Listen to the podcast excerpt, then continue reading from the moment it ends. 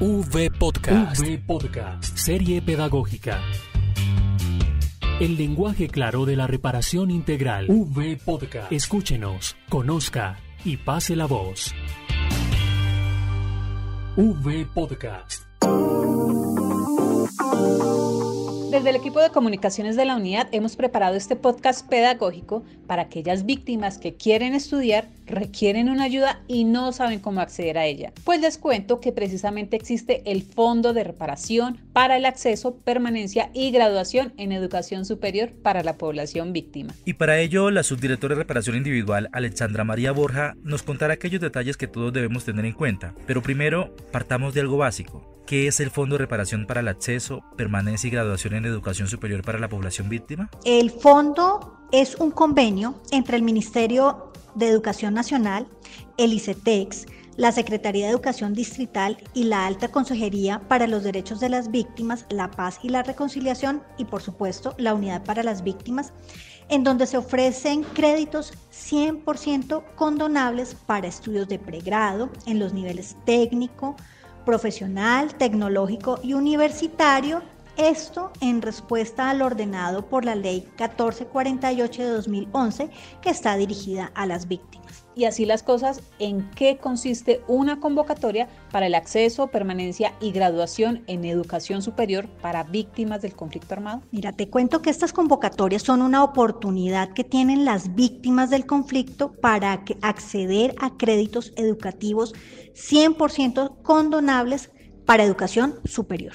Hay una pregunta frecuente y es, ¿a quiénes va dirigido? Va dirigido a las víctimas del conflicto eso sí, que se encuentren incluidas en el registro único de víctimas o ya sea que estén reconocidas en los procesos de restitución de tierras o de justicia y paz o de la jurisdicción especial de paz. Entonces surge otra duda. ¿Quiénes pueden acceder o participar de esta convocatoria? Pueden participar las víctimas que ya estén estudiando o que hayan sido admitidas en una institución de educación superior. Aquí es muy importante que estas instituciones de educación superior estén reconocidas por el Ministerio de Educación Nacional para cursar programas de pregrado, ya sea en el nivel técnico, en el profesional, tecnológico o universitario, en cualquier modalidad, a distancia o virtual, en Colombia. Teniendo en cuenta que la intención es brindar a las víctimas líneas especiales de crédito y subsidios, ¿qué requisitos debe cumplir quien desea acceder al fondo y legalizar el crédito? Es ser ciudadano colombiano, ser bachiller, no tener ningún apoyo económico adicional de otra entidad o un organismo para estos estudios de pregrado, no tener el título universitario, como les dije antes, estar incluido en el registro único de víctimas o haber sido reconocido como víctima en las sentencias de justicia y paz, en las de restitución de tierras, jurisdicción especial para la paz o por la Corte Interamericana de Derechos Humanos. Otro de los requisitos es estar admitido en o en proceso de admisión o cursando estudios en una institución, como ya les dije, reconocida por el Ministerio de Educación Nacional y haber presentado la prueba Saber 11. Entonces, ¿yo puedo escoger la universidad o la fundación técnica o es la unidad quien lo designa? Y además surge otra inquietud. ¿Puedo escoger cualquier carrera o hay algunas ya establecidas? Claro, las personas pueden escoger la institución que quieran y perdón ser tan reiterativa, pero la institución deben escogerla siempre y cuando esté acreditada por el Ministerio de Educación Nacional.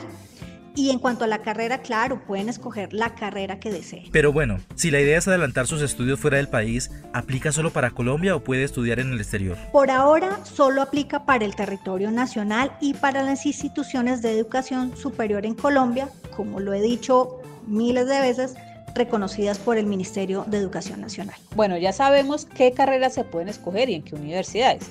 Ahora surge otra duda y es exactamente qué financia. Aquí lo que se está financiando es el costo de la matrícula que eh, suma aproximadamente 11 salarios mínimos legales vigentes y un recurso de sostenimiento semestral que es de hasta 1.5 salarios mínimos legales vigentes. En este caso, ¿me cubre certificaciones u otro tipo de documentos o necesidades? El fondo no cubre certificaciones, no cubre gastos de inscripción, habitaciones, constancias de derecho de grado, materiales, eh, otras cosas como cursos de idiomas o cursos intersemestrales.